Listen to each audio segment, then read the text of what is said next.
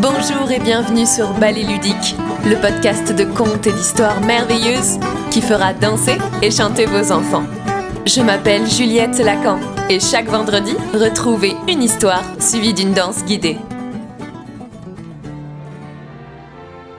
Tu te souviens que Siegfried, après avoir découvert le lac des cygnes, invita la princesse Odette au bal en lui promettant de la choisir comme épouse.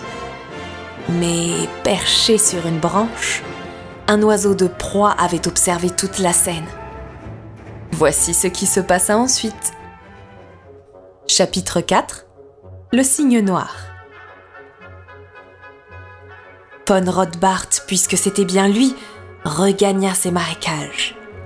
Et arrivé devant son inquiétant château, il s'engouffra par un carreau brisé et se posa sur le sol de pierre humide de son laboratoire. Une pièce encombrée de flacons, de chaudrons, de bocaux énigmatiques, où traînait même sur une étagère un crâne de dragon. Dans un éclair, le sorcier reprit forme humaine et fouilla d'un geste rageur dans sa bibliothèque. Jusqu'à trouver un vieux grimoire plein de poussière qu'il feuilleta du bout de ses longs doigts osseux. Quand il eut trouvé la formule qu'il cherchait, le sorcier ouvrit une porte dérobée et descendant un escalier qui s'engouffrait dans la roche, arriva à un lac souterrain. Sur le lac, un cygne noir décrivait tristement des cercles dans la vase. Le saisissant sans ménagement par le cou, le sorcier emporta l'animal qui se débattait. Il prononça une incantation et le cygne se tordit de douleur.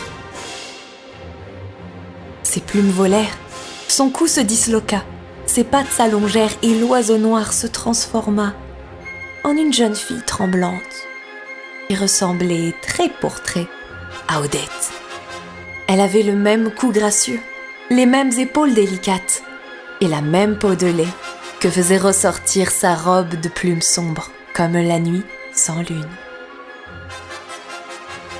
Mais au lieu de la chevelure flamboyante d'Odette, la fausse princesse avait des cheveux noirs et ses yeux étaient bizarrement mornes, comme l'auraient été ceux d'une morte. Le sorcier saisit sa créature par le bras et l'entraîna dans les couloirs.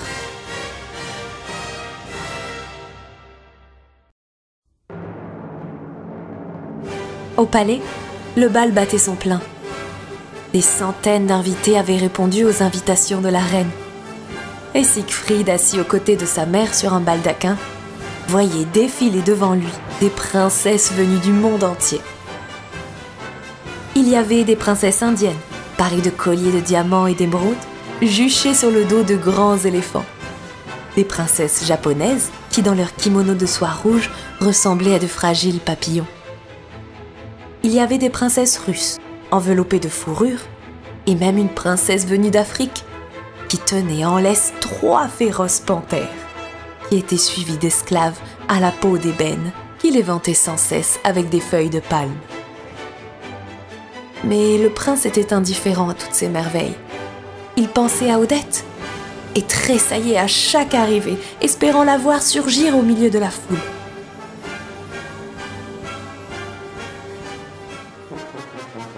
Soudain, le héros fit sonner sa trompe s'inclinant cérémonieusement, annonça d'une voix forte Le comte von Rothbart et sa fille Odile. Et Siegfried vit s'avancer dans la salle de bal la jeune fille qu'il avait tenue dans ses bras la veille.